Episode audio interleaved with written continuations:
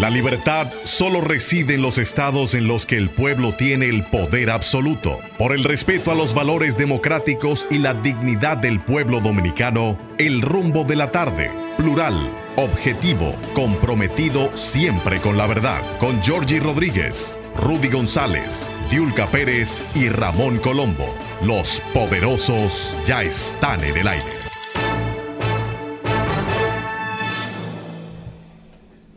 Muy buenas, tardes. Ah, yo, pensé, digo, se me durmió el hombre. Buenas tardes. Oye, qué decente. Buenas tardes. Oye, hay que jugarle atrás. Buenas tardes, pero nadie responde. Buenas tardes, buenas tardes. Oh, pero no fueron a la escuela esta gente. ¿Eh? Oye, esto, oye, esto es con boche y todo. Cuando, llegaba yo y ustedes también a la escuela, ¿eh? teníamos que decir buenos días, maestra. Y pararnos. ¿Eh? Y el que no lo decía salga del aula. Vuelva a entrar. Señores, aquí estamos, los poderosos en el rumbo de la tarde a, a través de Rumba 98.5 FM en la capital dominicana y Premium 101.1 FM en Santiago para todo el Cibao. Los poderosos Olga Almanzar, Rudy González, Georgie Rodríguez, y en la parte técnica, Sandy y Papo y Juan Ramón. Así que, gracias a estos técnicos, podemos llevar a ustedes este programa con la calidad que lo reciben a través de las frecuencias de Rumba y Premium. Buenas tardes. Buenas tardes poderosos. Buenas tardes a toda la audiencia. Qué bueno comenzar el programa con mucho ánimo, aunque yo prefiero la otra presentación de Don Giorgi. Cuando él entra con todos los poderes así, que retumba. Yo prefiero esa presentación, como que uno se electrifica. ¿No te diste cuenta que yo de freco dije buenas tardes? Porque lo vi así como que se quedó, es que estaba eh, cogiendo el perfil. Recargando. Cosa así como, como los declamadores, hizo así, levantó los brazos.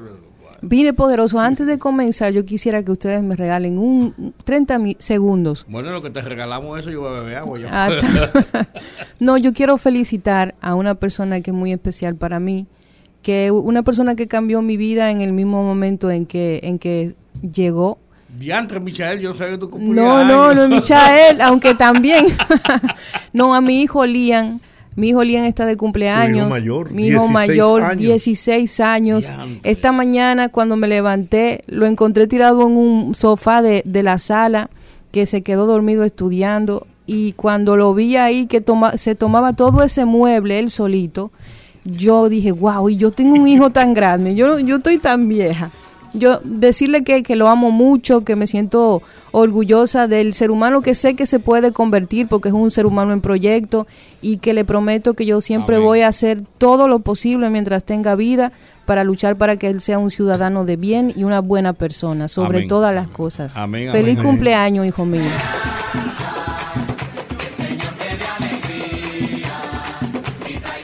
Bueno, solamente quiero agregar a eso, pedirle a Dios que es el Dios Padre de todos, ¿no?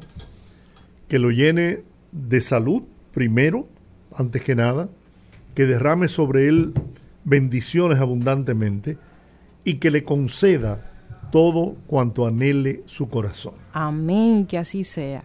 Y que se siga comportando y siga conformando esa personalidad que tú has definido, porque está en el inicio del camino de su vida porque ejemplos tiene sobrado de su madre y su padre. ¿no?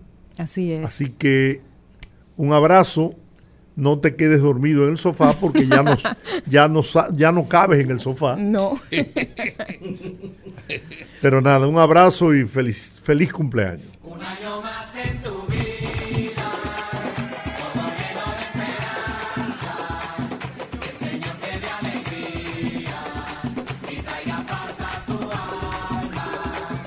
como dicen, como dicen los abogados en estrado, como dicen los abogados en estrado, me adhiero en todas partes a la exposición de mi compañero Jorge Rodríguez. Amén. Bueno, y la verdad es que hoy es un día bastante noticioso, eh, noticioso poderosos. Pues felicidades a ti también, ah. porque llevar a un, a un hijo a una edad de 16 años en estos tiempos se coge lucha. No se coge, representan muchos sacrificios. Lo es. Muchos sacrificios, porque es muy cómodo decirle, bueno, la tú, tú eres que tienes que hacer eso. Y eso no es responsable. Uno ve todos los días, nosotros que hacemos noticias, vemos todos los días con mucho pesar situaciones de muchos jóvenes, de adolescentes, cómo tienen que, que, lidiar con la vida y cómo ese peligro cotidiano de cada vez que se levantan. Y los padres responsables, en estos días, mis hijos están en la universidad. Y yo llego a las 7, salí del canal, yo, generalmente no salgo de noche, llego a las 7. Y eran las nueve y media y yo estaba con la misma ropa que me fui. hace así ya un tiempo. Y mi esposa me dice, ¿y por qué tú tienes la ropa puesta? ¿Tú vas a salir? Digo, no, por si mi hijo que está en la universidad me llama y me dice, pues ellos andan en el vehículo. Sí, pero no, no pienso en el tiempo que pudiera perder en ponerme la ropa si él tuviera una emergencia. Porque tuvo una experiencia Escúchame, las experiencias de la vida son, interesantes. Hace aproximadamente 15, 18 años, mi hija más pequeña de mi primer matrimonio, Mariel, estando en, en UNIBE estudiando, salió, muchacha al fin, no le gustaba parquearse en el, en, el parqueo. Hay un parqueo grande en Unive, cómodo. No, a ella le gustaba parquearse en la calle, en la parte atrás de Unive, en la calle, en la prolongación México, yo creo que una, en la, Francia. en la Francia, que está detrás precisamente del Palacio de la Policía. Es que se parqueaba ahí, incluso hay un colmadón, ahí se, juntaban también los muchachos cuando salían de la universidad y se tomaban una una chelcha.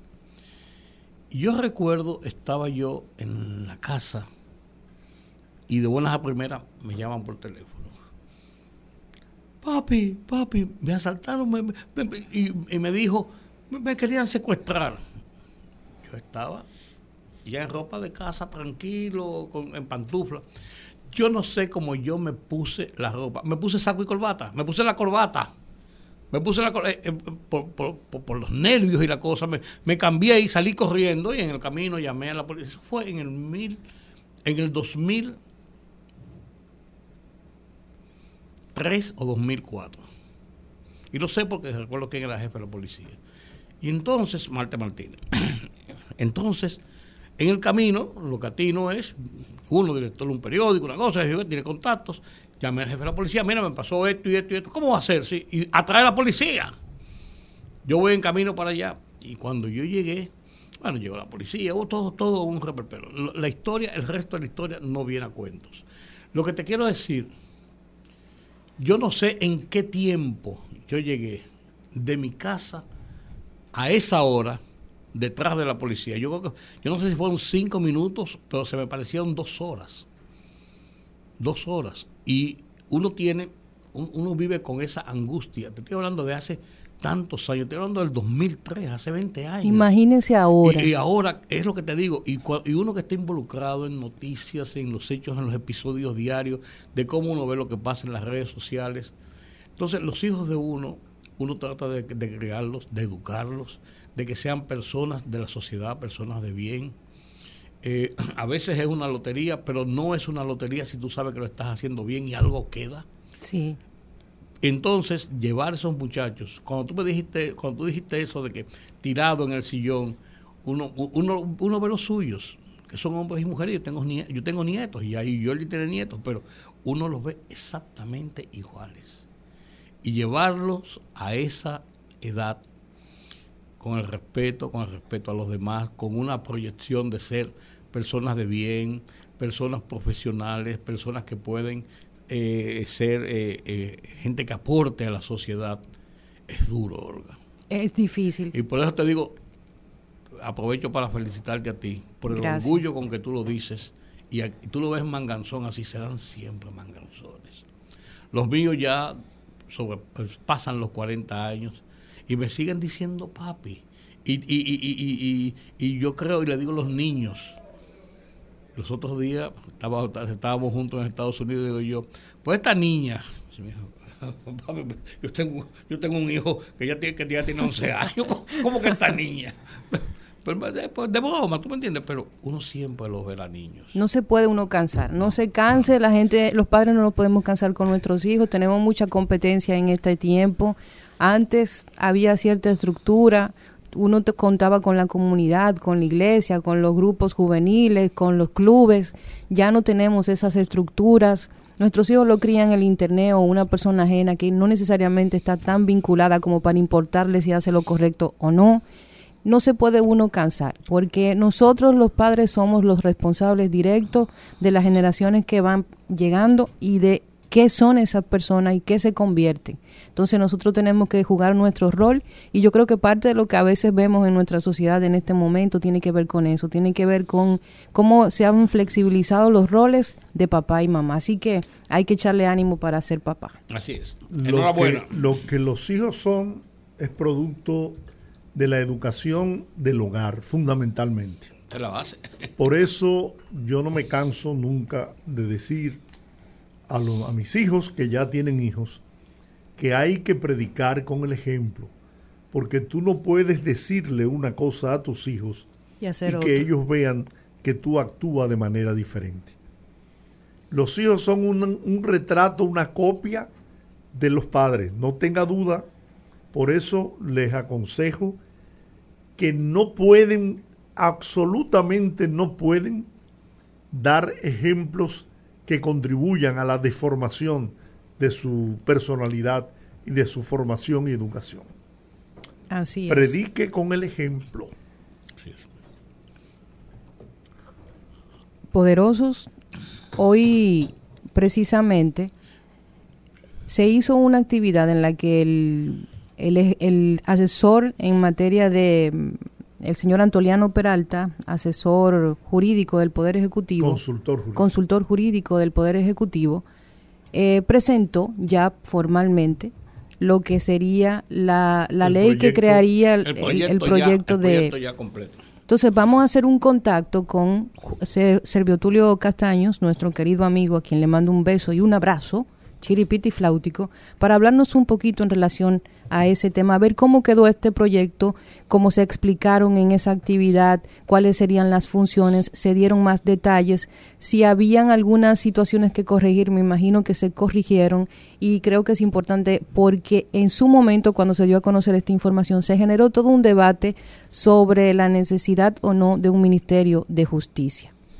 Sobre todo porque ha habido algunas, algunas eh, como todo, algunas críticas, y son buenas siempre las críticas, de gente que dice, ¿para qué un ministerio de justicia? O sea, ¿qué, va a hacer? O sea, crear más burocracia. Que hay muchas eh, ideas de la gente que, piensa sobre esto, pero, pero eh, hay que ver el contexto y por eso es bueno tener personas que eh, conocen de la ley, conocen de los, de los propósitos y que pueden dar una explicación más acabada porque a lo mejor nosotros hablamos eh, solamente por lo que vemos, por los titulares. Servio Tulio Castaño Guzmán eh, está con nosotros. Eh, Olga, hoy estamos a 23. Sí.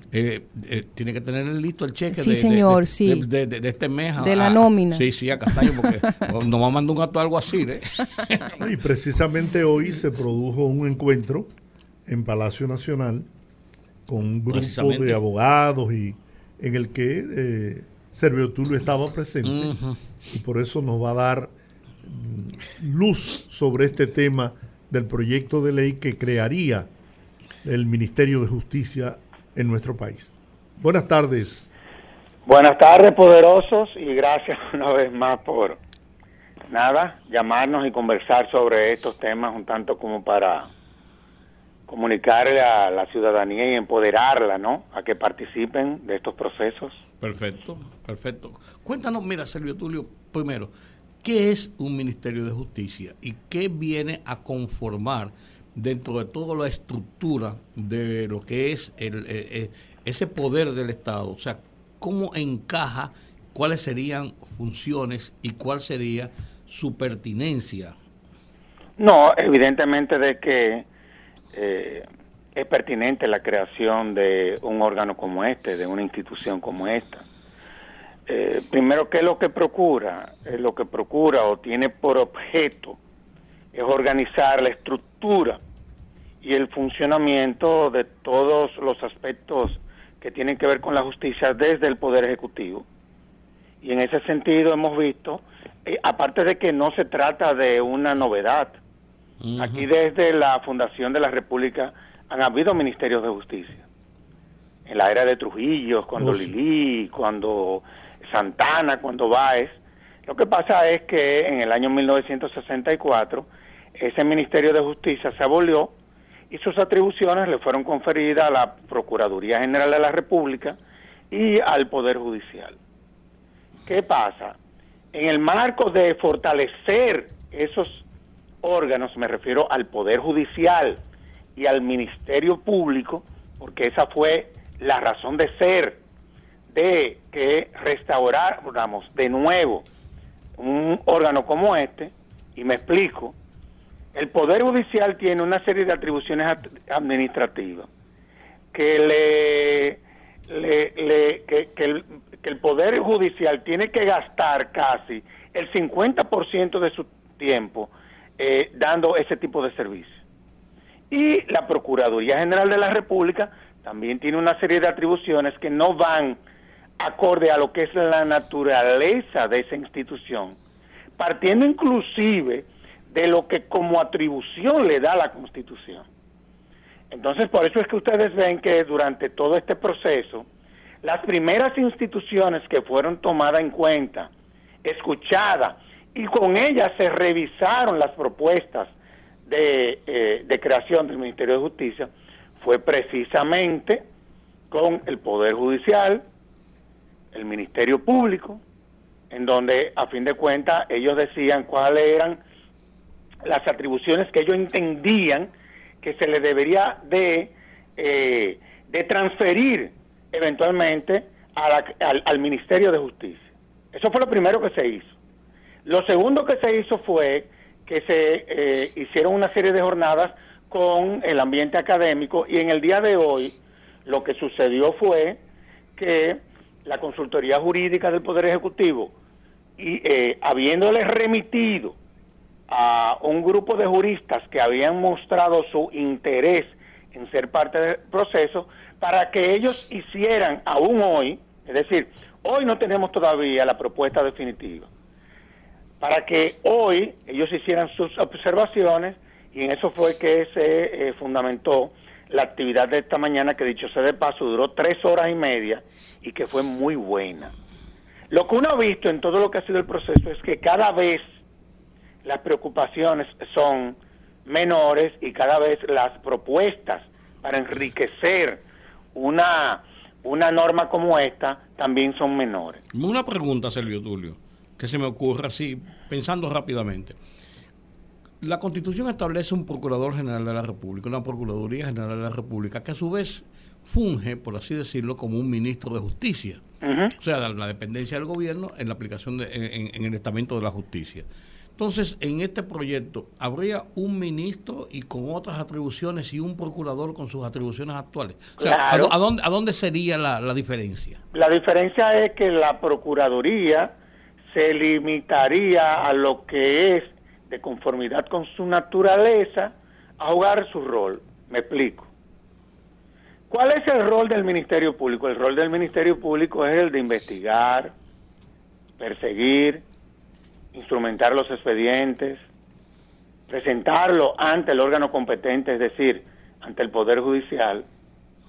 Ese es el rol y representar a la ciudadanía ante el sistema de justicia. Ese es el rol del Ministerio Público. No es rol de ningún Ministerio Público, por ejemplo, el de estar administrando recintos penitenciarios. No es rol de ningún Ministerio Público, por ejemplo, el de estar eh, dando la autorización para las asociaciones sin fines de lucro.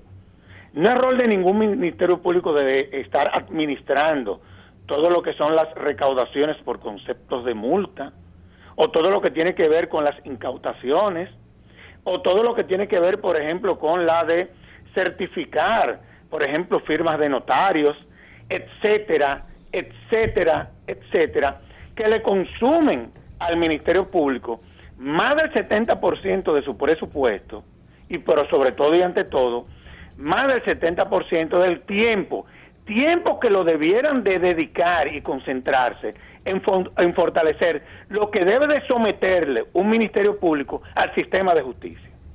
Entonces, si nosotros queremos hablar de una independencia, si nosotros queremos fortalecer al Ministerio Público, entiéndase, la Procuraduría General de la República, evidentemente de que lo que habría que fortalecer es lo que por su naturaleza es su función fundamental. Otra cosa, no hay forma de tú desvincular en la actual coyuntura al Ministerio Público del presidente de la República. No hay forma. No hay forma porque es ministro de Justicia. Y como ministro de Justicia, ella es miembro del gabinete. Entonces, si queremos hablar real y efectivamente de que queremos fortalecer esa independencia, uno de los primeros pasos que debió de haberse dado hace mucho fue ese. Y por eso es que tú ves, Rudy, que nosotros venimos trabajando en esto desde el año 2005 cuando Alejandro Moscoso Segarra era el comisionado para la reforma de justicia, juez de la Suprema Corte de Justicia que fue, y luego en el 2010 con el entonces comisionado para la reforma de justicia, que hoy es juez del Tribunal Constitucional.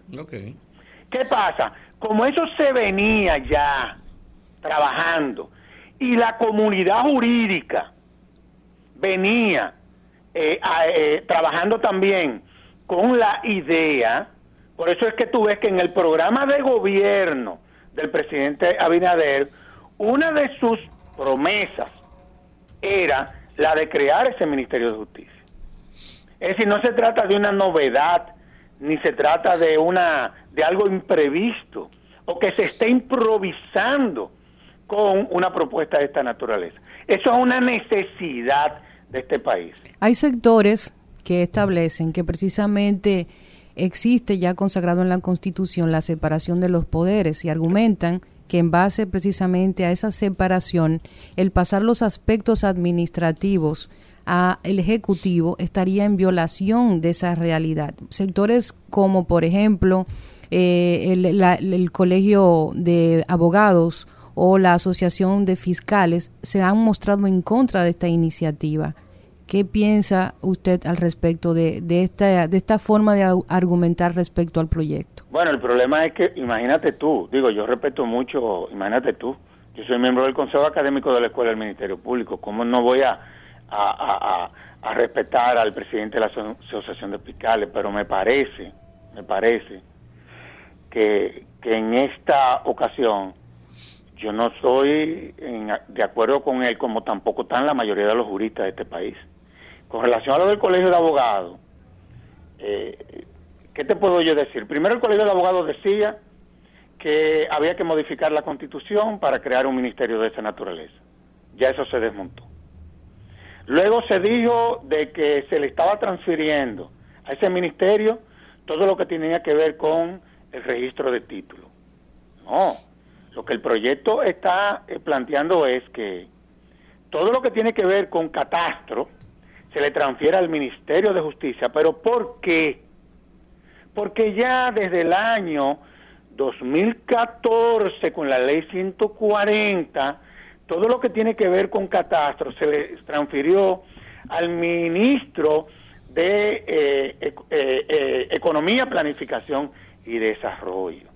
Lo que se está tratando es de que, como es ya un órgano del Ejecutivo y se está creando un ministerio que de conformidad con lo que establece la Constitución, ese tipo de cosas eh, se, dirigen al ministerio que por su naturaleza más, eh, más eh, se acerque, en este caso sería el Ministerio de Justicia, entonces también dijeron eso. Es decir, yo lo que creo es por ejemplo, yo lo que creo es que, y yo los invito a ustedes a que lean el proyecto, a fin de cuentas nos vamos a ver en el, en el, en el Congreso Nacional. Claro. Lo que sí es que debo de confesar y hay que saludar que el proceso que se ha llevado desde la consultoría jurídica Ha sido un, proceso democrático. Estuvimos en la UAS, en la UNFU, en la Pocamaima, y, hace, y se ha recorrido varios, varios sectores del país. Y el 90%, o por lo, por lo menos todo el que asistió hoy, todo el que asistió hoy, 50 juristas, todos estaban de acuerdo con esta propuesta, incluyendo fiscales, incluyendo jueces. Entonces, yo creo que de eso es de lo que se trata. Si tú hablas, si tú hablas, por ejemplo, con la magistrada Miriam Germán, tú puedes estar seguro que ella va a estar de acuerdo con, está de acuerdo con esta propuesta. Y si tú hablas con el presidente de la Suprema Corte de Justicia, como ya se habló, y su equipo técnico participó y hizo sus sugerencias, tú te vas a dar cuenta que va a estar de acuerdo con esta propuesta. Si los dos órganos a quienes se le están quitando atribuciones por la razón de que por su naturaleza nunca debieron de haberla asumida, están de acuerdo con que se cree el Ministerio de Justicia, imagínese usted a ver entonces. Porque yo, yo me preocuparía si la procuradora o el presidente de la Suprema Corte de Justicia se, se oponen a una iniciativa de esta naturaleza. Ahí sí ya yo me preocuparía. Pero sucede que yo están...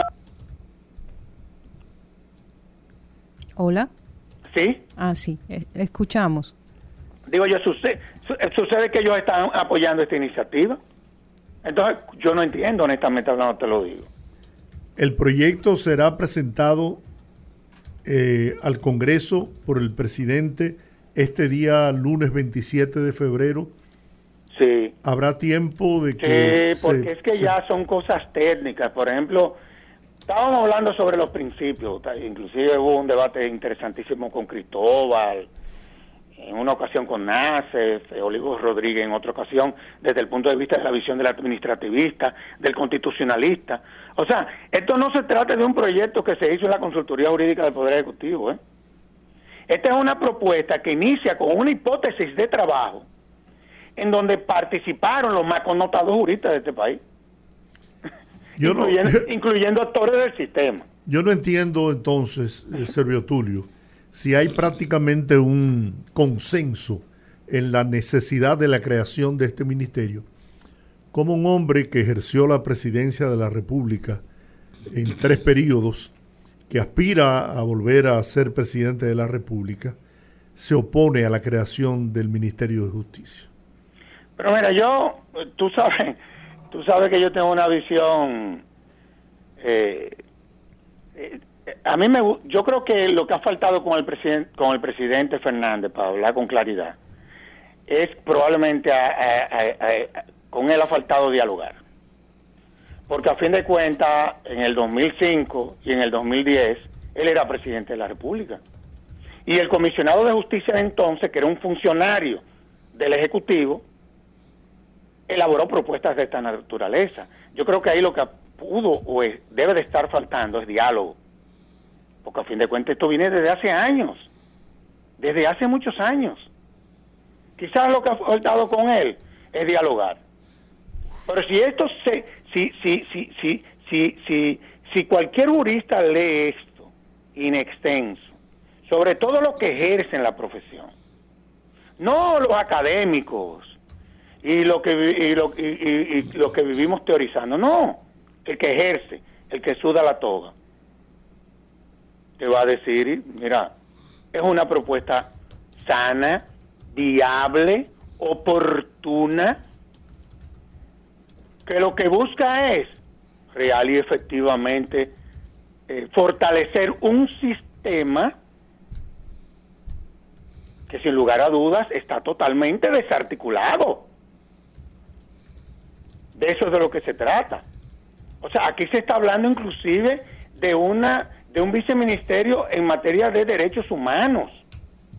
Alguien podrá decir, ah, pero eso va a chocar con el defensor del pueblo. No, por cierto, se toma en cuenta la opinión del defensor del pueblo y está de acuerdo con la bendita propuesta.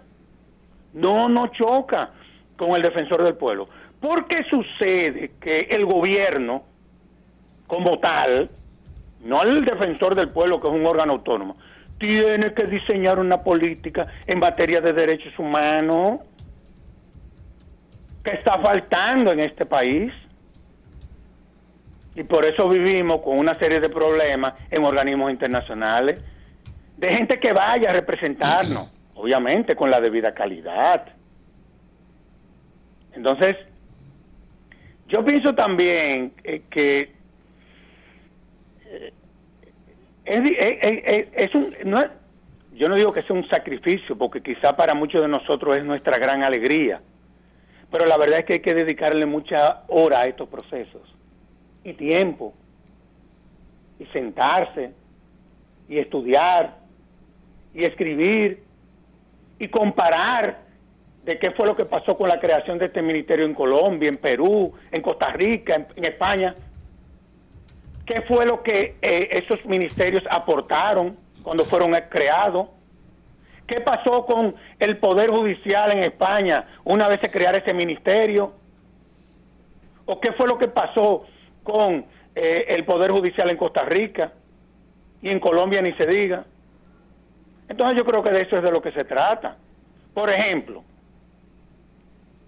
ahí hay un tema que tiene que ver, por ejemplo, con una serie de órganos que se le están traspasando ese ministerio. Ahora, de lo que nosotros debiéramos de ver es si lo que se está creando, quienes ocuparían eventualmente esas direcciones, cuentan con la competencia y su procedimiento de elección garantizaría que eventualmente el funcionamiento de esos órganos va a ser totalmente independiente. Y te voy a poner un ejemplo.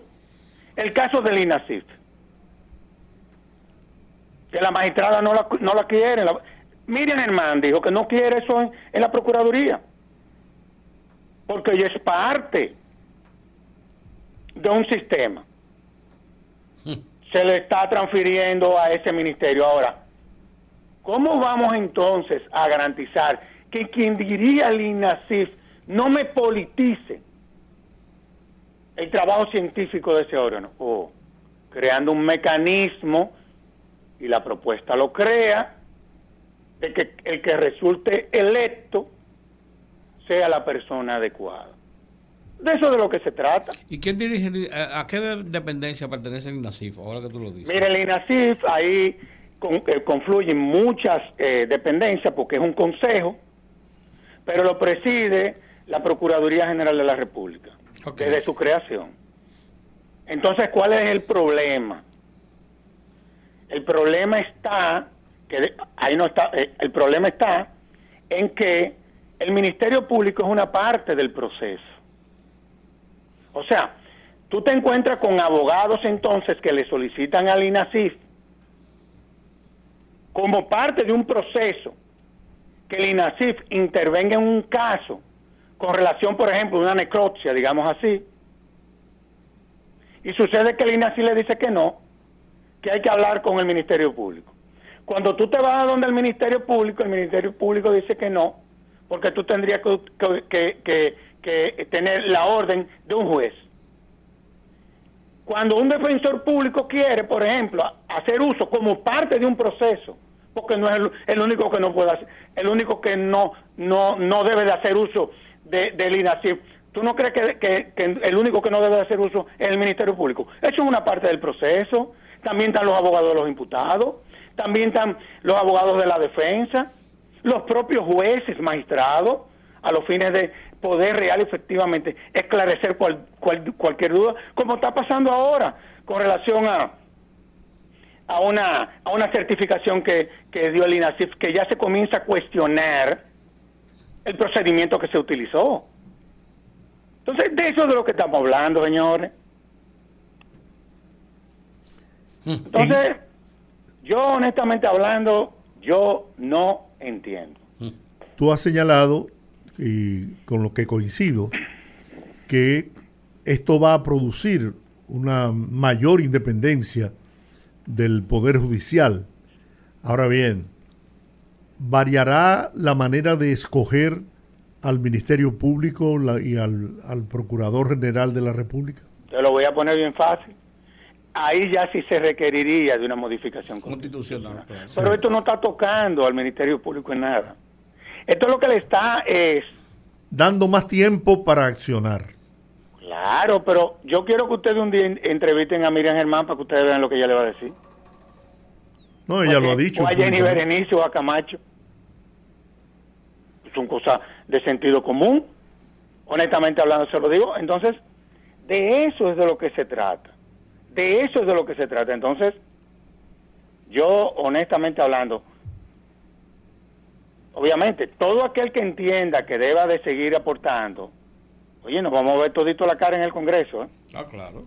Porque de eso es de lo que se trata. y es como debe ser, ese debe ser el procedimiento democrático. Por supuesto, sobre todo porque acuérdate que como atribución, y eso es bueno que los radioyentes lo sepan, para usted crear un ministerio usted no tiene que modificar la constitución, eso es una atribución en virtud de lo que establece la constitución del Congreso de la República. Son cosas diferentes. Entonces, a veces uno tiene que ponerse, eh, del, de, eh, pensar como, como, como, como, como, como consultor jurídico del Congreso que modestia aparte, y Georgie lo sabe, yo lo fui durante dos años. Sí.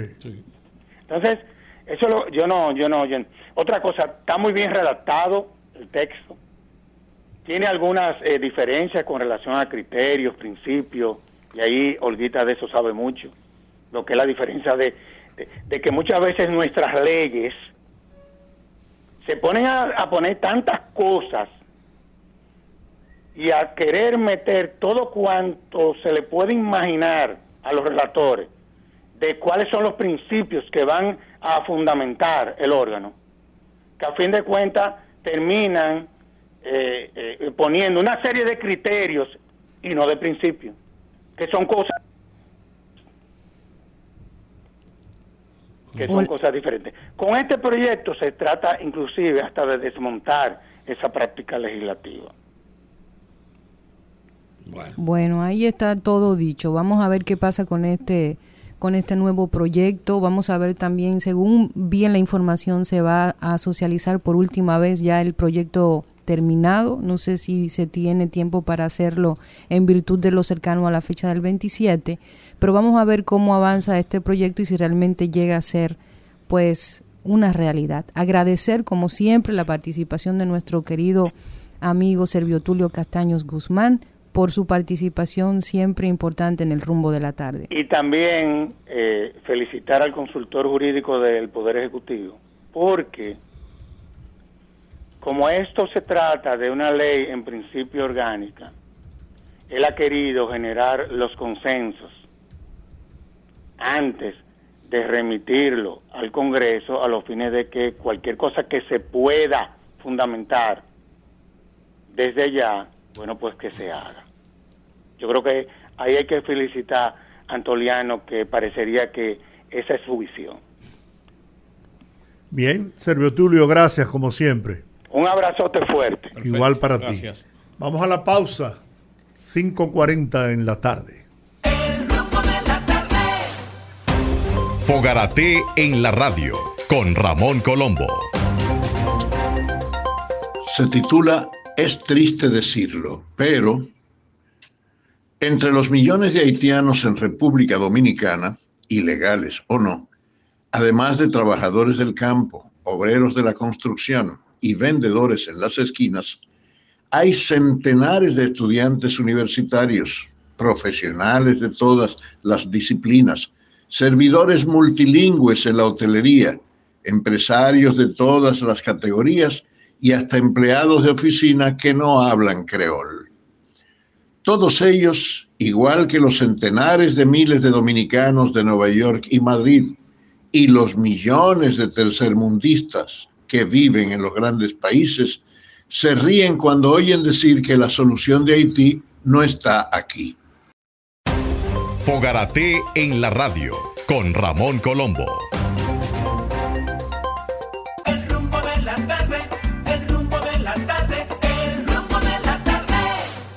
Seguimos aquí en el rumbo de la tarde. Recuerde que puede seguirnos en todas nuestras redes sociales para enterarse de quiénes vamos a tener aquí como invitados y también puede ver nuestro programa en diferido en YouTube en Rumba 98.5 para que si se lo perdió o quiere oír otra vez ahí refrescar un poquito, ya sabe dónde conseguirlo.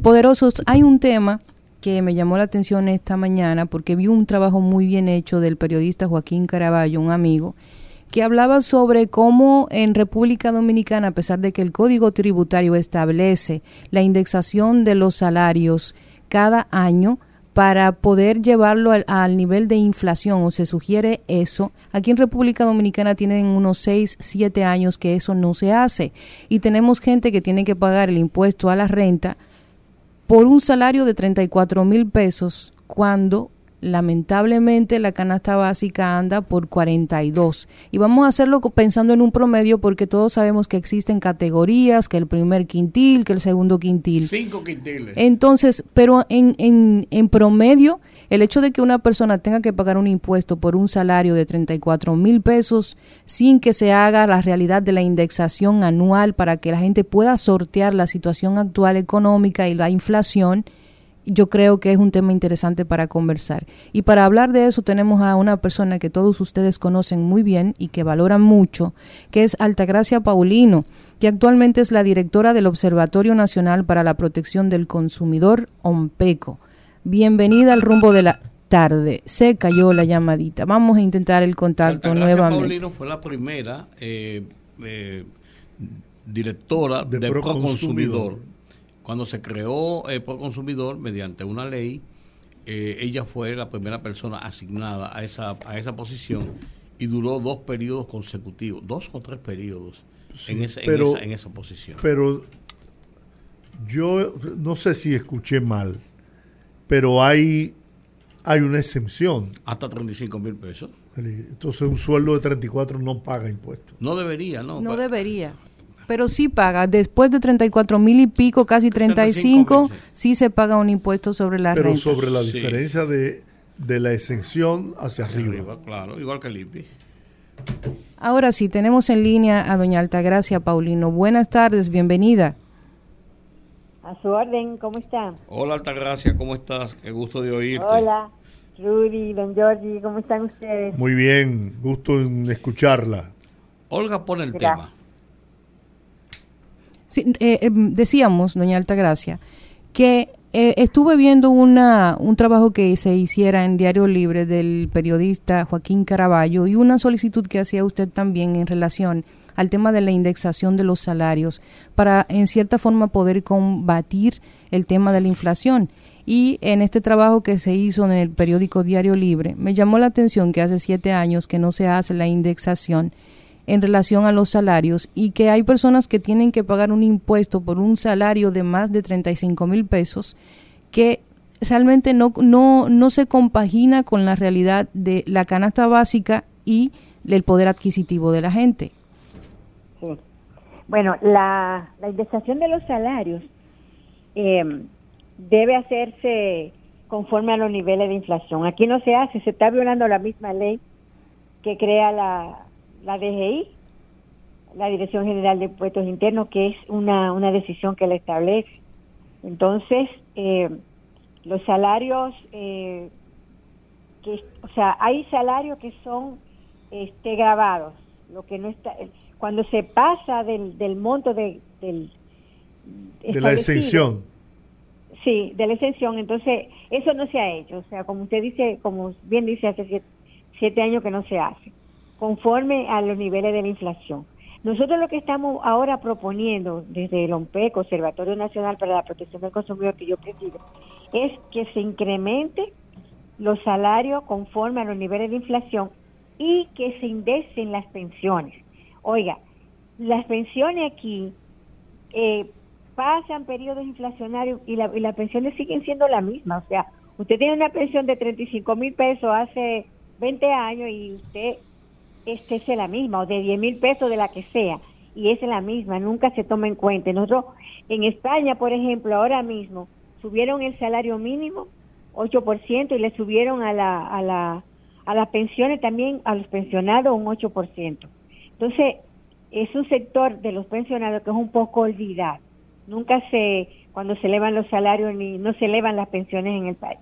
Entonces yo creo que debe haber una, ahora mismo, para poder afrontar el precio de la canasta familiar, el precio de la comida, por más que, que baje la inflación, que yo creo que sí, que, que somos como el número 7 en América Latina, que tenemos eh, un 7-24% de inflación. Eh, muchos países están por encima de eso, nosotros estamos en la media, pero es un 7.24%, o sea, eso se siente y se siente cuando tú vas al supermercado, cuando tú ves el arroz, el pollo, la comida, o sea, cuando tú ves la comida que está cara, por más que te digan que bajó la inflación, la gente no lo percibe porque sencillamente es el día a día y sobre todo, eh, como decimos, la inflación es un, un impuesto perverso que pagan los más pobres las personas más, la gente que tiene que hacer todos los días, salir a, comprar la comida de cada día es el que más siente el peso de la inflación y es quien paga realmente ese impuesto. La, eh, si ustedes se dan cuenta, en los quintiles, que con lo que divide el Banco Central, la, para, para marcar los niveles de, de precio al consumidor, los quintiles 1, que es el más bajo, de más bajo ingreso, el 2, que también sigue siendo de bajo ingreso y el 3, la clase media, es la que en los supermercados este, está el grito cada día con, con los precios. Entonces, cuando te dicen que hay indicadores de que está bajando y tú te encuentras todos los días con eso, entonces, espérate, a mí me están hablando mentira porque eso no es así. Por ejemplo, en el Banco Central en el último informe plantea lo de enero. Ustedes recuerdan que por primera vez en la historia de este país, en la historia de este país, un plátano costó en enero 50 pesos. En enero 50 pesos. Y todavía sigue caro porque sencillamente es un producto de temporada. Y la temporada de diciembre, enero, febrero todavía sigue siendo un precio alto. No hay plátano. Entonces ya eso se, se pone a sentir un poquito a partir de abril, mayo hasta, hasta noviembre, más o menos. Entonces los huevos, el pollo, hoy vi que, que la, que la casa eh, de comida rápida no tienen pollo porque está vedada la, la, importación de Estados Unidos por la, por la gripe aviar y yo creo que es una medida interesante.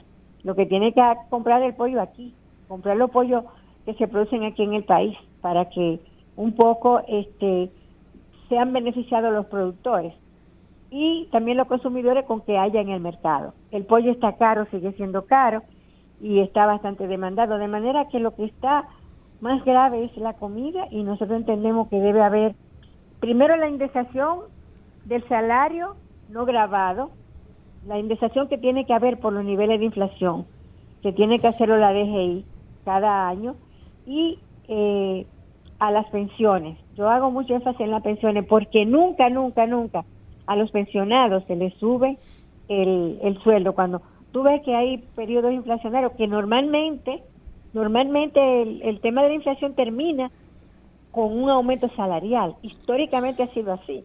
Ustedes recuerdan cuando el salario era 60 pesos, después 125, después 500 pesos. O sea, el salario ha ido cayéndole atrás a los precios. Que decían no, que van a subir, que, que, que van a subir los precios si suben la, porque hay circulante y sube la demanda. No, hombre, no. Eh, la única manera de, de equilibrar un poco, porque nunca el salario alcanza el precio de la canasta, casi nunca lo, logra, pero por lo menos se acerca. Entonces, en este momento estamos en que debe haber un incremento salarial, tanto del público, el salario público, como el, sector privado, y debe también eh, subirse las pensiones de las personas pensionadas, de lo que de, lo, de los pocos que son beneficiados con, con pensiones muy pobres, sobre todo las pensiones del Estado, que son muy pequeñas. Eh, salvo algunas que, que son más o menos dignas, pero ninguna pensión, por ejemplo, la persona de la tercera edad que es hipertensa o que tiene diabetes, que tiene que vivir con una enfermedad crónica, la pensión no le alcanza para pagar los precios de los medicamentos, que, es otro, otro fenómeno de la, de la canasta que, que, no se, que no se mide, pero que está latente y que está ahí y que debe, debe ser enfrentado con, con buenos genéricos, que se le informe a la, a la población de dónde vienen los genéricos, eh, si son si son equivalentes a las marcas, como es obligatorio en Europa que, que un medicamento genérico tiene que ser igualito, igualito a la marca. Nosotros no sabemos si eso es verdad porque no, no lo sabemos y tenemos derecho a saberlo para, para tener confianza a la, a la hora de comprar medicamentos. Doña Altagracia, usted estuvo al frente de una de las instituciones que tiene que ver mucho con el tema de los derechos del consumidor, que tiene que ver con el estudio básicamente de cadenas de distribución y de que esto funcione de manera adecuada. Y en nuestro país se da un caso bastante particular, aunque nosotros somos un país que tenemos una alta tasa de producción agrícola y que, como hemos dicho en muchas ocasiones, eh, producimos el 80-85% tenemos cierta independencia o soberanía alimentaria, muchas veces los controles de las cadenas de suministros, el tema de los intermediarios, influyen en el precio del consumidor eh, final, pero uno como que no ve en ningún momento, a pesar de que estamos eh, claros del, del tema del, de la libertad de mercado y de, y de que la gente tiene derecho a, a, situar un precio para lo que vende, pero nunca hemos visto como controles reales que puedan determinar en qué momento de esa cadena de distribución los precios se disparan de una manera eh, eh, exagerada. ¿Qué piensa usted que nos ha hecho falta en ese sentido para poder controlar la especulación y hacer que el costo de producción esté directamente relacionado con el precio, con un precio final justo al consumidor? Bueno, hay una cadena de intermediación que eleva los precios. O sea, eh, lo que pasa con la producción nacional es algo que yo creo que, que sí, siempre lo, lo dije cuando estaba en Proconsumidor y lo he dicho siempre, debe haber una regulación con la cadena de intermediación, en la cadena de intermediación. ¿Por qué? Porque si hay una regulación, eh, el precio se beneficia el productor y el consumidor final. Sin embargo, en, la, en esa cadena son eh, los distribuidores, los intermediarios, lo que se benefician, inclusive lo que fijan el precio. Y tienen precio de monopolio. Y eso es, eso es penalizado por la ley. Pero nadie, nadie se atreve como... Eh, son tan fuertes que nadie se atreve a tocarlo. Entonces yo creo que ahí sí debe haber una intervención para generar precios justos y para que el consumidor y el productor se, se puedan beneficiar de eso. Déjeme decirle que los productores de todo lo que se consume aquí, empezando por la por los, la los creadores de pollo, de cerdo, a ellos se les disparó todo, todo, todo, todo el costo de producción. ¿Por qué? Porque los insumos importados subieron en, en el mercado internacional todo eso subió, todo eso subió. El, el, los alimentos para los pollos, los alimentos para los cerdos, los medicamentos que llevan criarlo también, todo eso se disparó. Eso no ha bajado en el mercado internacional. Y, sin embargo, tuve gente que está en el campo y dice, conchole, yo invertí tanto y, no me he ganado nada. Entonces tuve los intermediarios con mucho dinero y como dije ahorita, ellos tienen la capacidad de fijar el precio. Entonces yo creo que debe haber una intervención en eso. Eh, precisamente cuando surgió el INESP, Instituto Nacional de Estabilización de Precios, esa fue la idea de que, como, así como el Banco Central fija la tasa cambiaria, que lo que los precios del INESP sirvieran para referencia para los precios del mercado de los productos agrícolas. Eso se perdió. Se perdió la, la, naturaleza del INESP y nadie lo ha hecho. Yo creo que es hora de que eso se retome, de que haya precios de referencia para la producción agrícola. Yo creo que agricultura puede perfectamente este, intervenir en esa, en esa situación. Precios de referencia del plátano, de la carne de cerdo, del pollo, de los huevos. Pero había una tabla, había una tabla con eso, eh, Altagracia. Había una que se publicaba, yo recuerdo. Sí, sí, sí. Nosotros, por ejemplo, cuando yo estaba en Proconsumidor teníamos un vínculo. Teníamos una persona experta que hacía los estudios del mercado y nosotros sugeríamos. Sugeríamos los precios en, la página de, de, de Proconsumidor. Pero eso como que se dejó. Y entonces el mercado es tan libre, tan libre, tan libre, que los intermediarios son los que se benefician de la producción en perjuicio de los productores y de los consumidores. Yo creo que debe haber una regulación.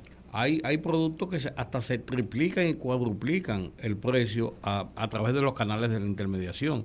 Que yo creo que la intermediación no es mala si es bien manejada y bien administrada por la autoridad que, establece márgenes, porque es muy difícil para un productor tener también una, estructura de, distribución, porque tiene que tener camiones, personas, que sé yo cuánto, y la distribución le, le aliviana esa situación, pero le compran a Chile y le venden a 100 a la gente después. Sí, es terrible.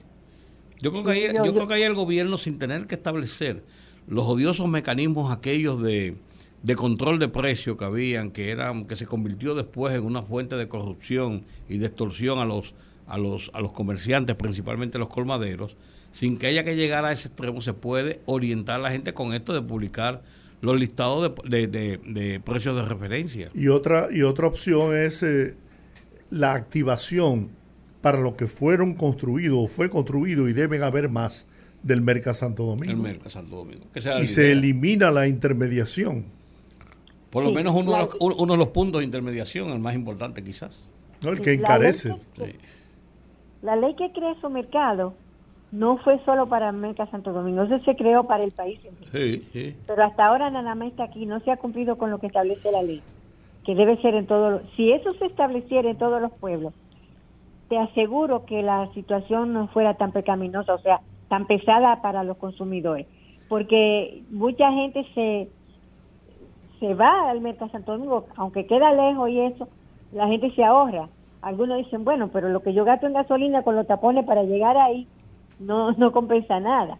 Entonces yo creo que debe haber aquí en Santo Domingo que, que está concentrada la mayor cantidad de la población, debe haber como tres mercados Santo Domingo, uno en la zona oriental, otro aquí, o sea, y en cada provincia debería haber uno. Eso es lo que dice la ley que lo crea. ¿eh? Y eso es una idea, una idea interesante que debió y que debe, yo creo que debe, es la, una forma de, de, de romper un poco el monopolio que tienen los intermediarios con los, con los, con los productos. No, y el abuso que tienen, porque es que le compran al productor a precios viles. Sin embargo, ese producto que lo compran en, en finca a 3 pesos, 4 pesos, cuando llega al consumidor, está costando 20, 25 pesos. Y Yo te voy a poner un caso de las naranjas agrias. Las naranjas agrias la venden los, los, los productores a un peso y a dos pesos. Y tú la consigues en el supermercado a 15. Sí, con suerte. Es una cosa increíble. Te pongo el caso de la naranja porque lo tuve así en mis manos eh, eh, en diciembre. Yo, pero ven acá, dos pesos una naranja agria y en el supermercado te vale 15. Así es. Hasta 18 pesos una naranja agria. Yo tengo, yo tengo una experiencia en Loma Azul Salcedo.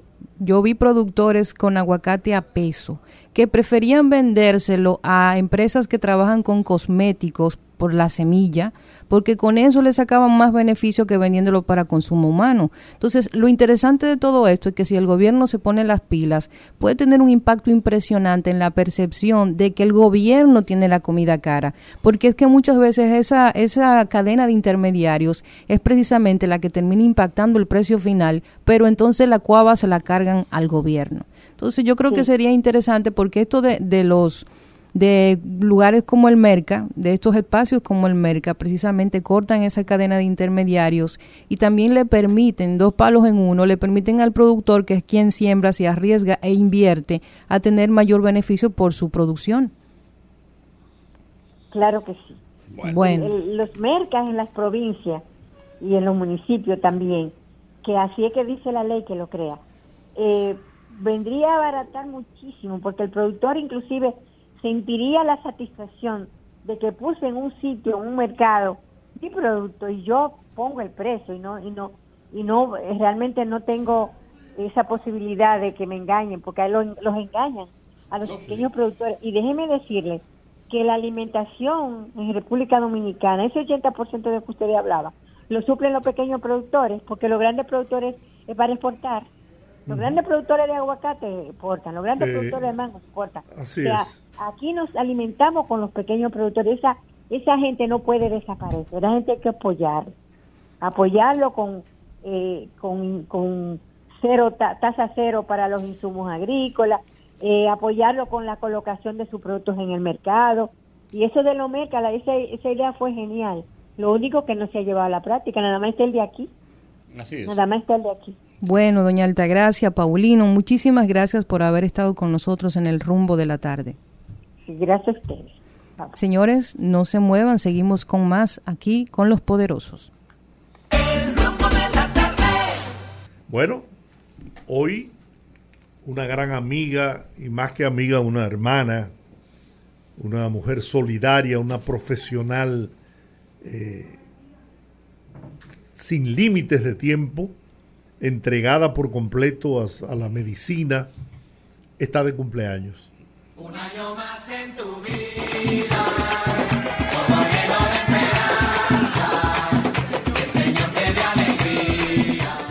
Bueno, y para yo no meterme en rojo, he dicho que está totalmente entregada a la medicina, también entregada al, al amor y al cariño de su compañero de vida, de su esposo. Claro, claro. Me refiero a la doctora Mónica Torman de Feris, amiga nuestra, esposa del doctor Jesús Feris Iglesias. Pero ella tiene luz propia, brilla por ella misma. Claro, claro, claro, Uno lo, dice esposa de, como punto de referencia. y que además que es nuestro amigo también, hermano y compañero de, de, de Peña. Así que para Mónica, un montón de felicidades, que Dios le dé mucha salud, que le llene de bendiciones su vida y que pueda seguir siendo el gran ser humano que es y aportándole al, pueblo dominicano con su talento, su capacidad. Es una investigadora de, alta calidad, es una académica y, e incluso pone siempre en alto el nombre del país porque es reclamada en escenarios internacionales para dictar conferencias sobre la carrera que, desarrolla, ¿no? Infectología. Infectología. Eh, incluso eh, habría que preguntarse si, si la doctora Torman está en el país, porque ella hace la, bajan de un avión y la suben, en, el otro, en el, otro. Sí, señor. Porque está ranqueada como una excelente profesional eh, a nivel mundial y eso a nosotros nos orgullece, mm, además de por ser dominicana, por ser amiga nuestra. Bien, bueno, feliz cumpleaños.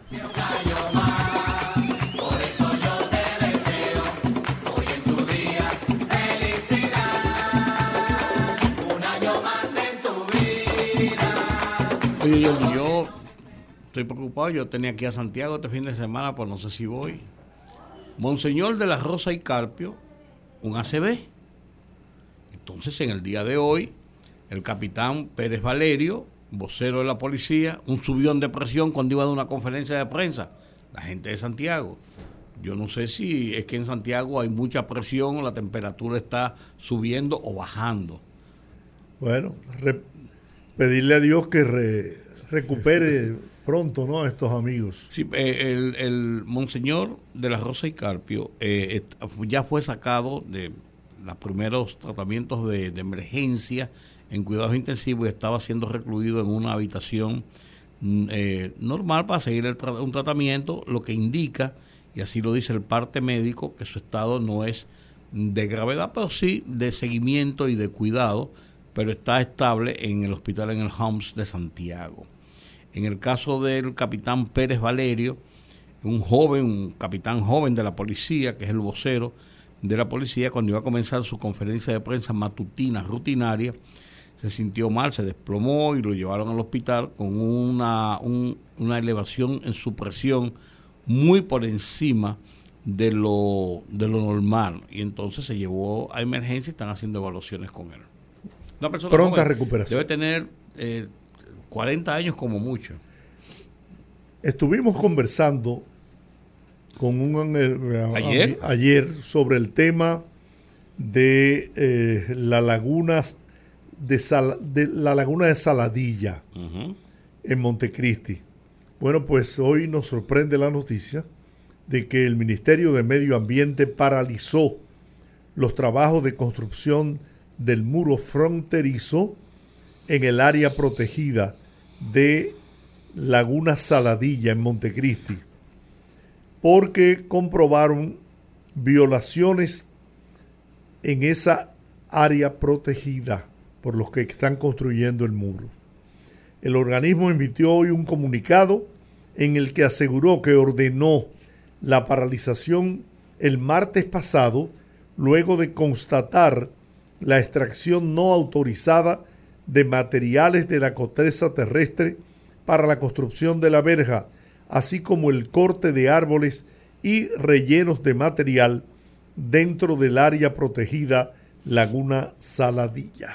Ayer conversamos con Nelson Bautista, quien es el ambientalista de la organización Acción Verde, y él hablaba, eh, recuerdo que tuvimos una conversación eh, bastante interesante sobre cuáles eran los límites en que esos manglares eh, se establecían entre la, entre la República Dominicana y Haití. Y él decía, desde su óptica, que los manglares propiamente podían servir de muro de contención, como la especie de muro que se está haciendo, o veres inteligente, como le llaman, para evitar o reducir o disminuir o o hacer más, más complejo el tráfico de inmigrantes ilegales por la frontera dominico-haitiana. Ellos, él, explicaba que si seguían el tramo por donde se estaba haciendo, se iba a partir en dos, por así decirlo, esa área protegida de los manglares. Ahora, en lo que dice Medio Ambiente hoy, estaba viendo la información esa que tú leíste, Georgie, indica que hay talas de, árboles y destrucción Él también de los manglares. lo denunció ayer. Sí, pero que yo, yo lo que decía era que no sabía si, porque si rompen el manglar por el centro, por ejemplo, hay un área que es perteneciente a Haití y otra aquí. Lo que pasa es que los manglares se nutren de agua dulce y salada. Sí, ahí se destruye lo que es ese, ecosistema, porque entonces podían ser, eh, podían morir los manglares de una de las partes cuando reciba menos agua subterránea. De la parte nuestra, de la parte oriental, eh, perdón, occidental de la isla. Sí, entonces ahí, ahí, está el, ahí, está el tema, ahí está el problema. Yo creo que, por lo que yo oí en la forma como nos explicaba el ambientalista, daba a entender de que estaba, no estaba definido totalmente el punto de dónde era la parte de la línea divisoria que tenía que ver con el manglar. Y daba, daba la impresión, por lo que él nos dijo, de que en, la, en el borde del río Masacre, porque el río Masacre conforma en cierto modo lo que es la, la, zona limítrofe. Entonces yo tengo mi confusión sobre esto. Ahora ya lo que dice medio ambiente ya es una versión oficial y está hablando de hechos concretos, no de presunciones o de, o de denuncias de terceros. Mira, yo tengo dos informaciones que de verdad me siento feliz y alegre.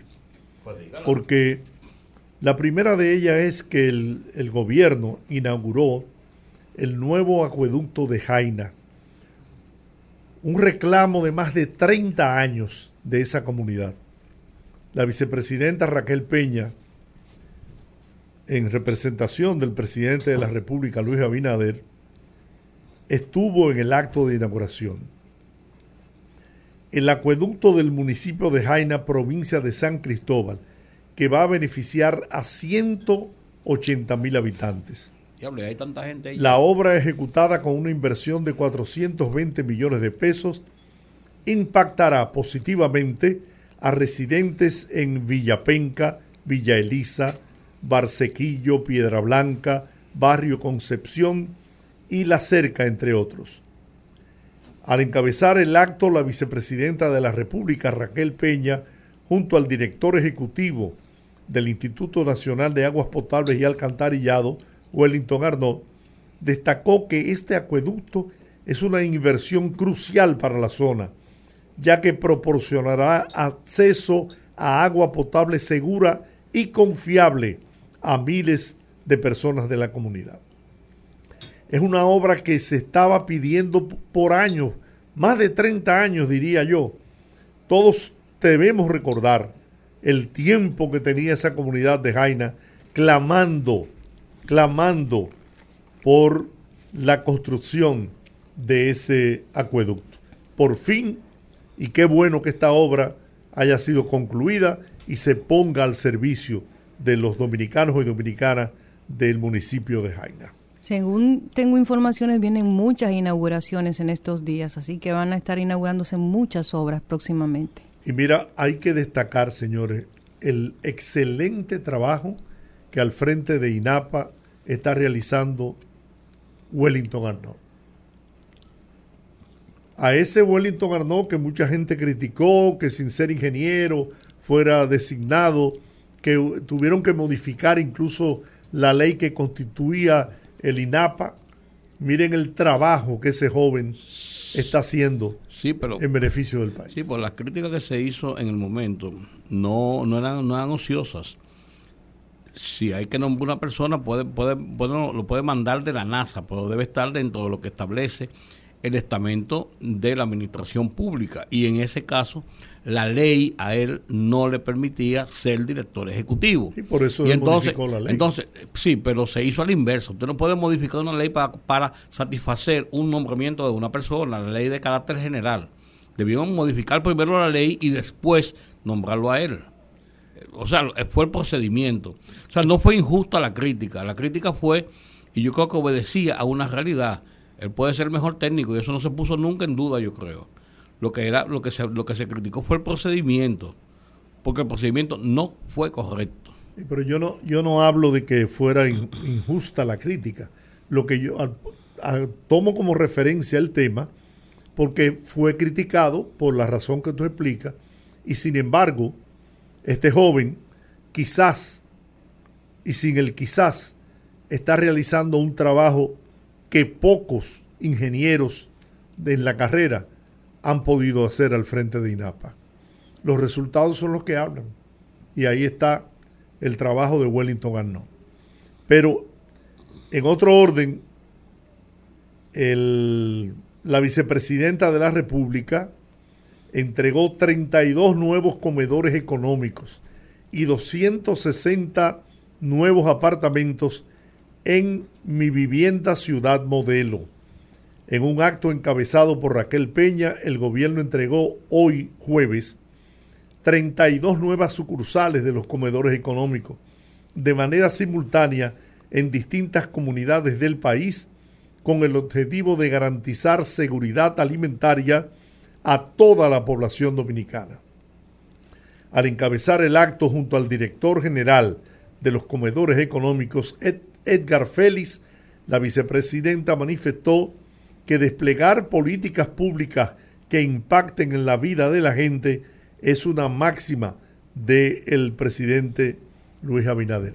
Esa es otra obra importante, porque eso viene a, llenar la, la necesidad alimentaria que tiene mucha gente que no produce con qué darle una buena alimentación a su familia.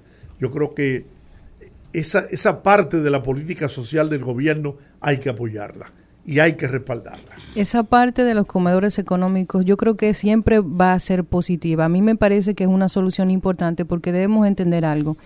Muchas veces uno critica el tema de, de la política social de los gobiernos sobre el entendido de que eso perpetúa en cierta forma la miseria en algunos sectores. Sin embargo, nosotros convivimos en un país con cosas muy particulares y no es verdad que ningún país pobre como República Dominicana puede desmontar, ni siquiera de manera paulatina o de tajo, todo lo que tiene que ver con política social, porque hay mucha gente que depende de ese tipo de políticas para sortear su situación económica. Yo creo que este tipo de iniciativas, sobre todo de los comedores económicos que tienen una muy buena oferta gastronómica a un muy buen precio, que cualquier persona puede sentirse en la, confianza de alimentarse con esa comida sin ningún tipo de, de consecuencias, yo creo que les resuelve la vida a mucha gente y creo que ese tipo de iniciativas tienen un impacto al final del día.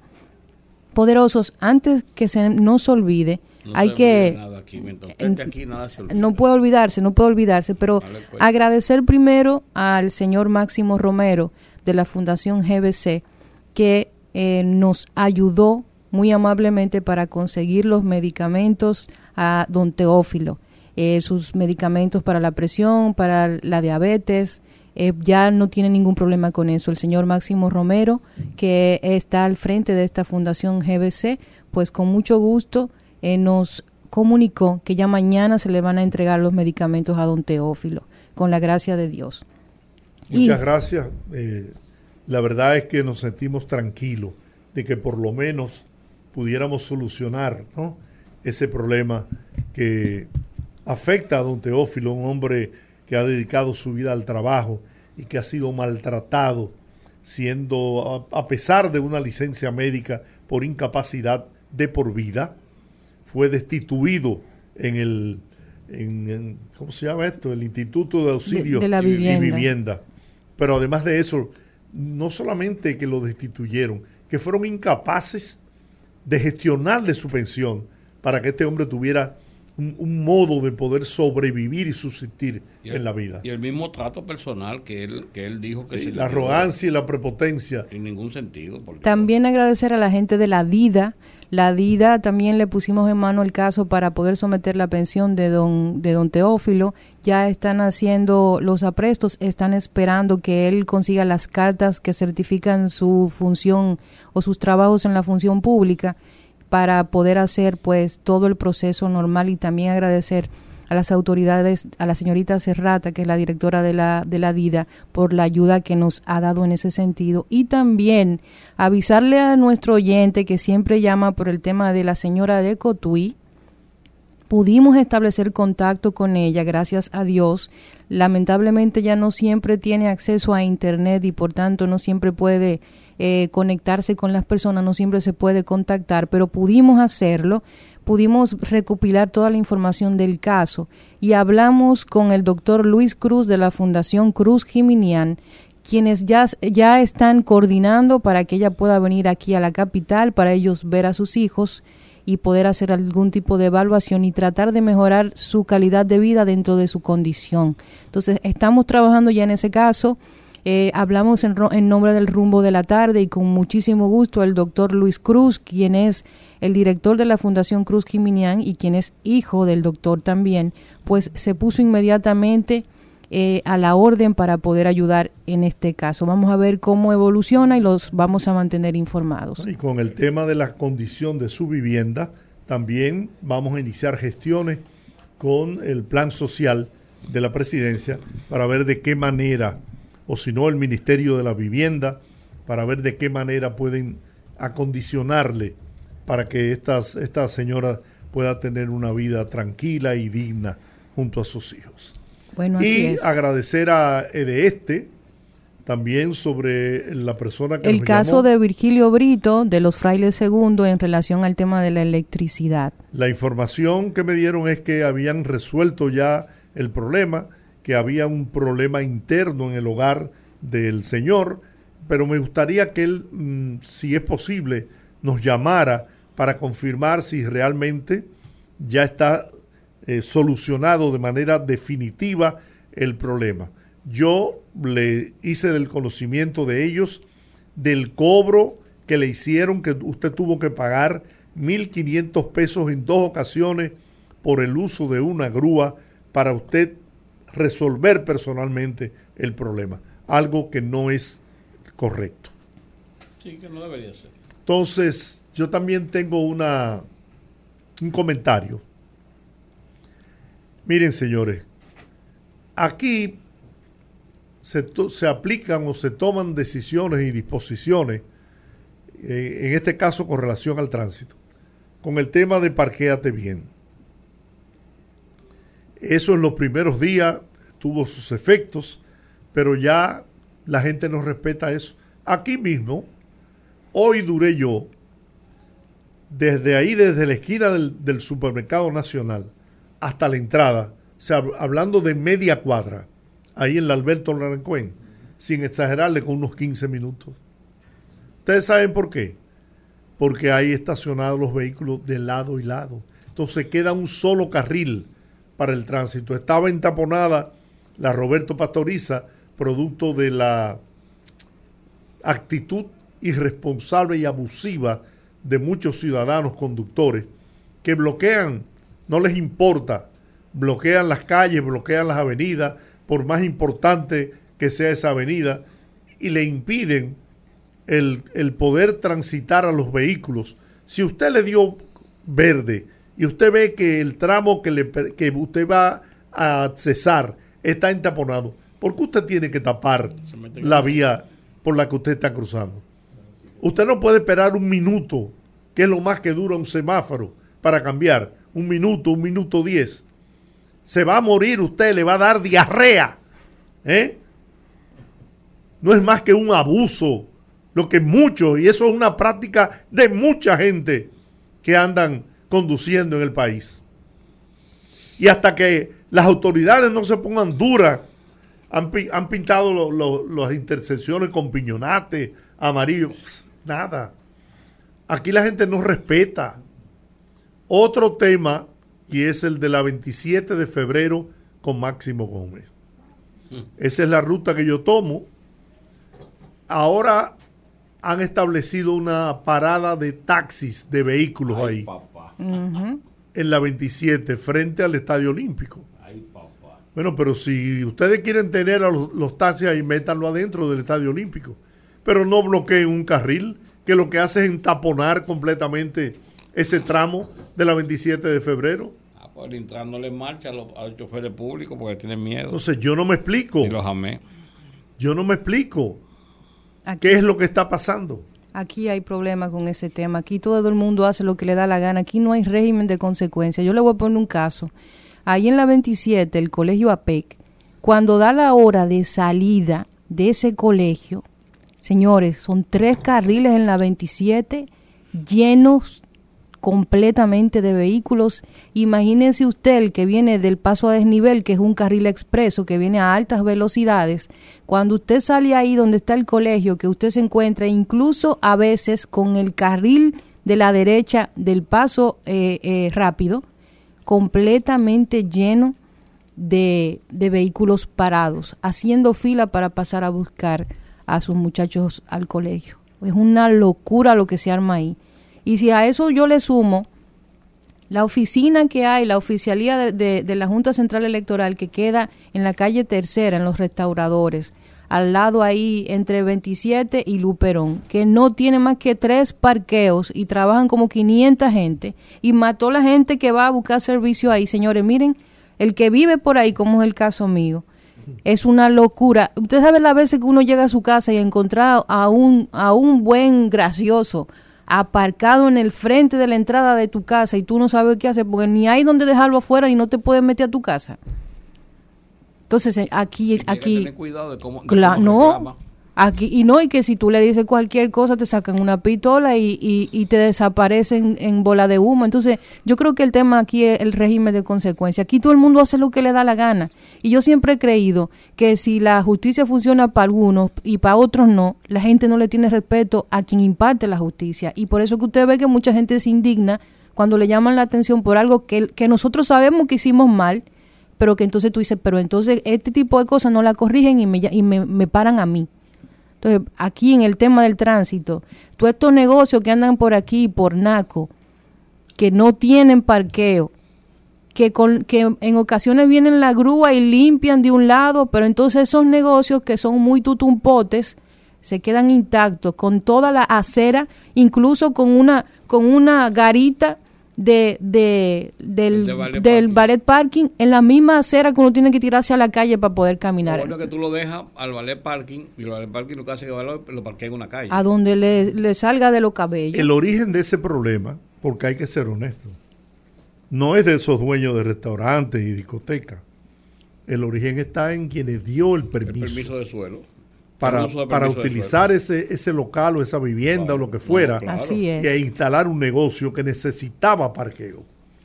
Es, ahí es el origen. Ahora bien, el mal está hecho. No solamente son restaurantes, y hay de todo. De todo. De todo. Pero el daño está hecho. Ahora bien, ¿qué tienen que hacer las autoridades?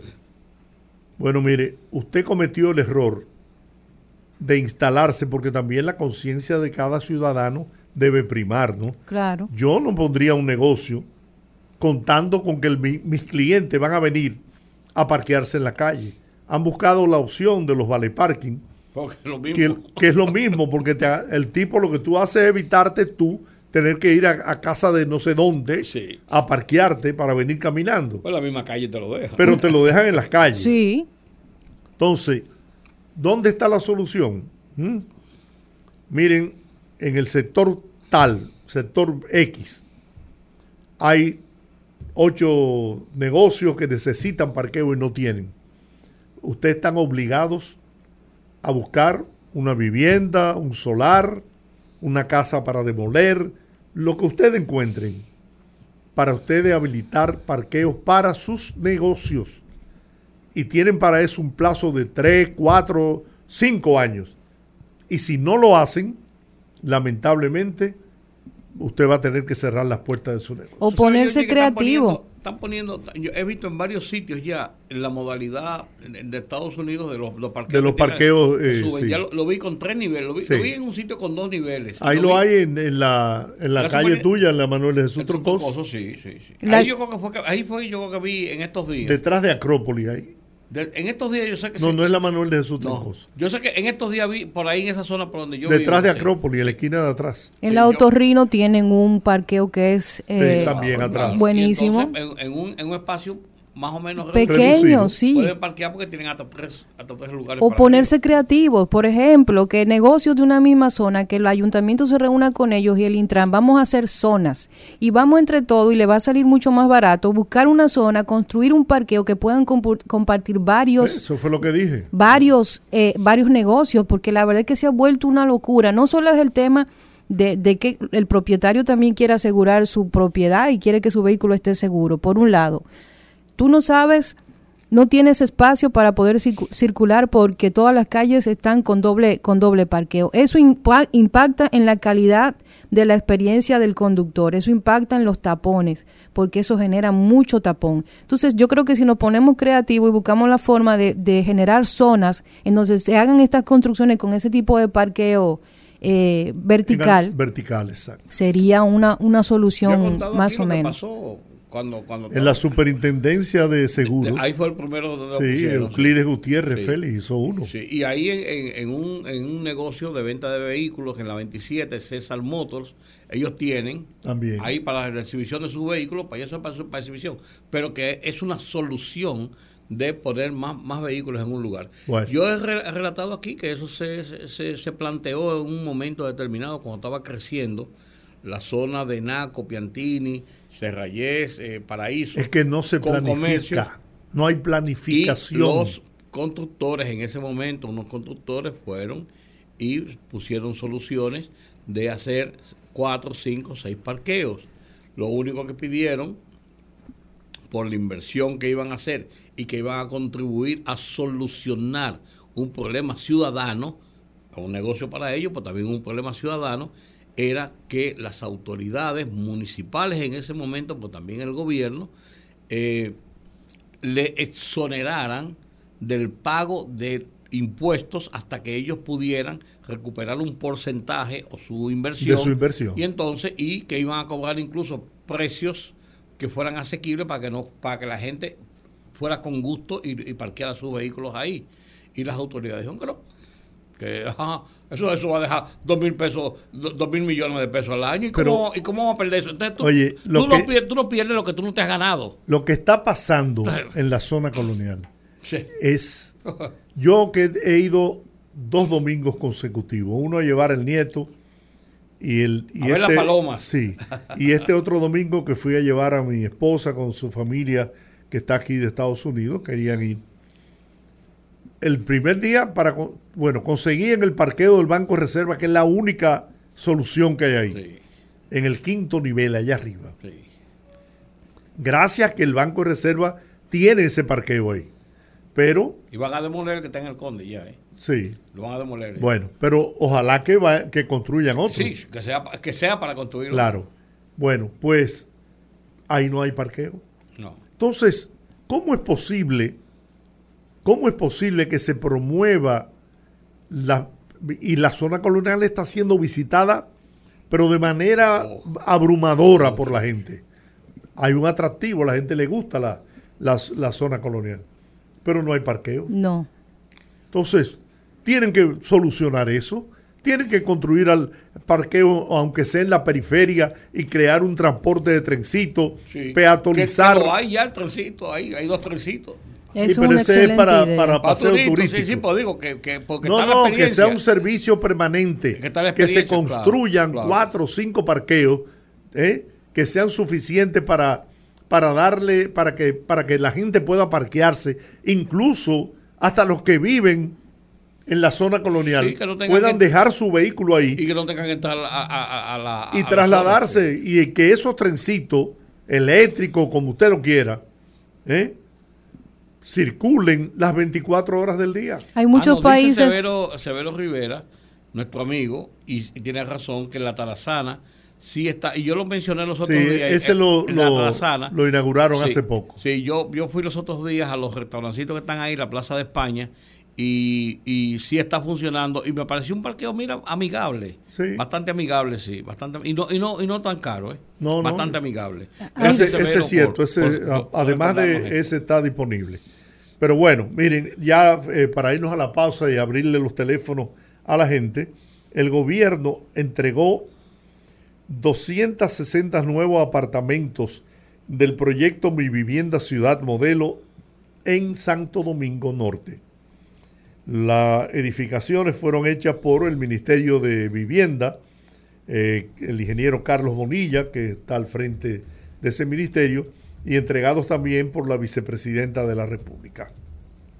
Son 260 nuevas unidades que se suman a los 500 apartamentos entregados en noviembre del año pasado, llegando así a más de un 40% de viviendas entregadas del total de unidades del proyecto Mi Vivienda Ciudad Modelo. Bueno, ahí están. Así, ahí está. Ahí está. Vamos a la pausa, al regreso, que hable, pero que hable duro el pueblo.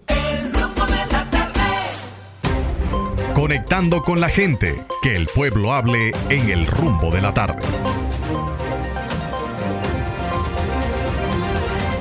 809-682-9850. Repito, 809-682-9850. Las internacionales sin cargos en el 1-833-380-0062. Adelante, hable ahora o calle para siempre. Gracias, gracias. Un abrazo para todos ahí. Dios lo bendiga. Amén. Cuéntenos. Eh, esta mañana estaba yo oyendo el programa en la mañana.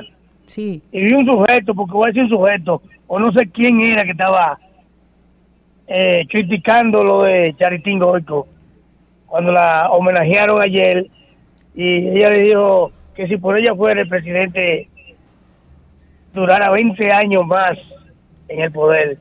Y ella, eh, esa persona estaba invitando a Charitín Goico que fuera a los barrios, que fuera esto. Y yo no me quedé mirando. Yo quisiera como ver esa persona de frente para yo decirle que este pueblo no quiere 20 años más de corrupción como lo que, la que tuvimos nosotros, que hoy estamos pagando los dominicanos. ¿Entiendes?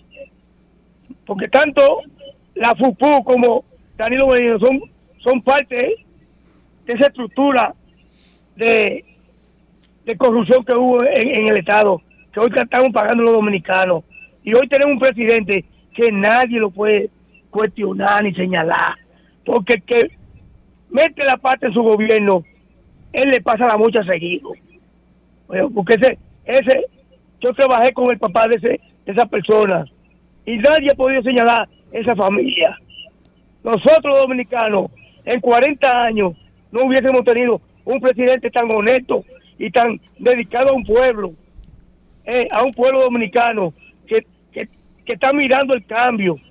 Eh, está mirando el cambio. Pasen buenas tardes y muchas gracias. Gracias. yo, solamente un comentario. Yo vi, yo vi, yo vi las críticas y fueron muy duros en las redes sociales, pero más que eso, yo solamente opino lo siguiente.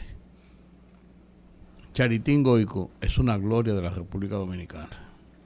Y yo creo que en vez de politizar el tema para alabar la gestión de gobierno, yo lo que yo me, me encaminaría en responder esas críticas de otra forma. Cada persona tiene el derecho de expresar a pensar lo que, quiera, siente. Claro. Buenas tardes, rumbo de la tarde. Don Buenas. Buenas tardes, don Giorgi, Rudy, el equipo. Adelante, adelante, aquí estamos. De Adelante, diantre. Don Giorgi, mi equipo. Cuéntanos. Queremos agradecer a la hidroeléctrica EGI por la construcción de aquí en la comunidad de San José de Duvergé.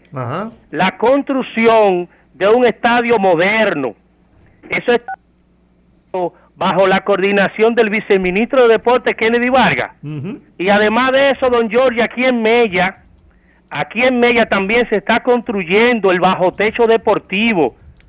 Esas infraestructuras deportivas vienen a sacar la juventud de la droga y el alcoholismo, don Giorgio. Todo eso está bajo, bajo coordinado, bajo la coordinación de Kennedy Vargas, el cual le agradecemos porque está fajado de campana a campana en esta Muchísimas gracias, don Giorgi. Kennedy ah, Vargas es un gran periodista Está frío, Kennedy. Buenas tardes, rumbo de la tarde. Ay, buenas tardes.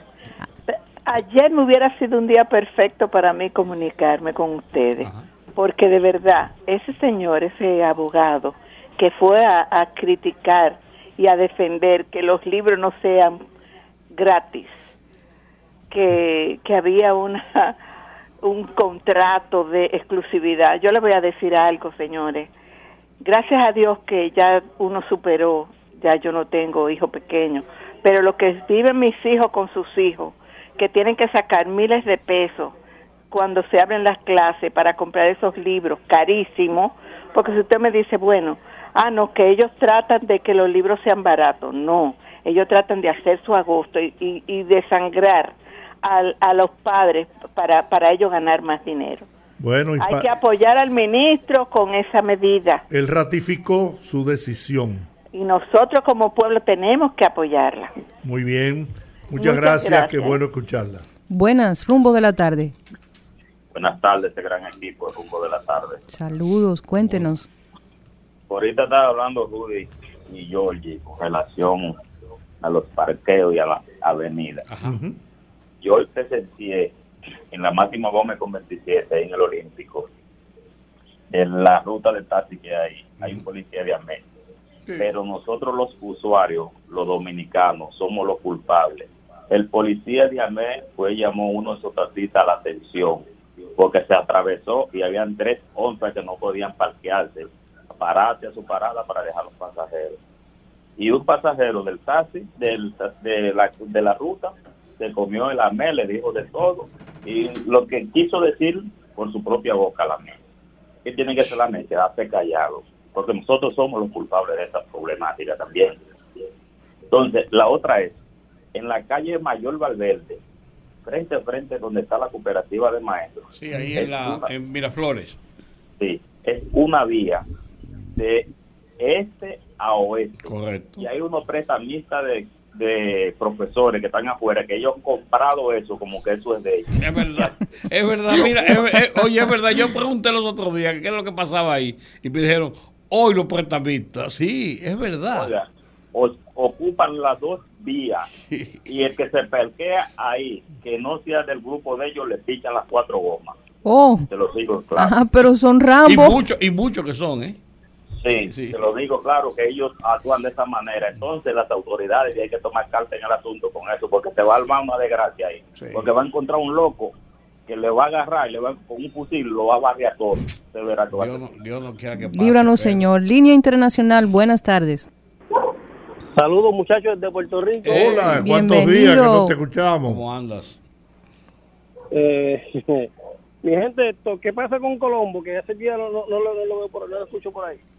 No, Colombo eh, eh, salió del programa porque está emprendiendo unos nuevos proyectos de él y le, chocaban con el horario del programa. Y entonces él salió del programa pero sigue haciendo su fogarate y lo está pasando, se está pasando a las cinco y media en el segundo bloque de, del programa y igual y, él dijo incluso cuando tenga la oportunidad voy a intervenir por vía Zoom o lo que sea pero le es eh, imposible estar en el programa físicamente con el horario que tenemos porque le choca con unos con un nuevo proyecto que ha emprendido. Bueno, que sea para bien de él es una lástima porque hemos perdido buenos integrantes. Bueno, desgraciadamente. se sumó una voz, una voz en off que eh, eh, eh, resultó ser tremendo talento. Sí, sí, sí. Gracias. Esa, esa, esa sí, es, Olguita. Mi comentario, mi, comentario es que ayer, ayer no pude, no hubo tiempo para comunicarme. Cuénteme usted.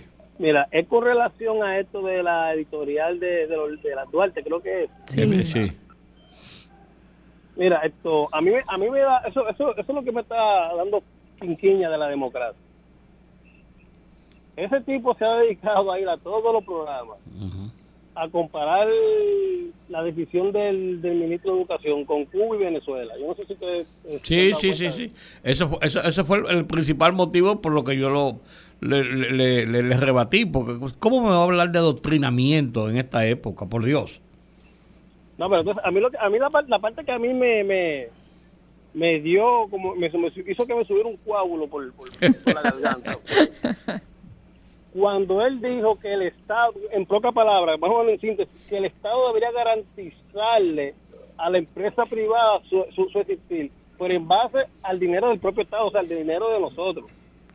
Y, y en deprimento de la gente, porque ese negocio que tienen los colegios y las escuelas, no las escuelas, más bien los colegios con las editoras, con ese tema de los libros y que incluso obligan a los padres en muchos colegios a utilizar libros específicos de un editor en particular a cambio de comisiones, que todo el mundo sabe eso, mientras nosotros los padres somos los que tenemos que aguantar el guate de, de dar ese, ese viaje de dinero por libros, que, cosas que deberían tener cualquier acceso, tener libros, porque son cosas fundamentales para la educación y es una obligación del Estado y es una responsabilidad del Estado facilitar ese tipo de material. Además de que no es la primera vez que el Ministerio de Educación edita sus propios libros. No sé cuál era el, show con eso.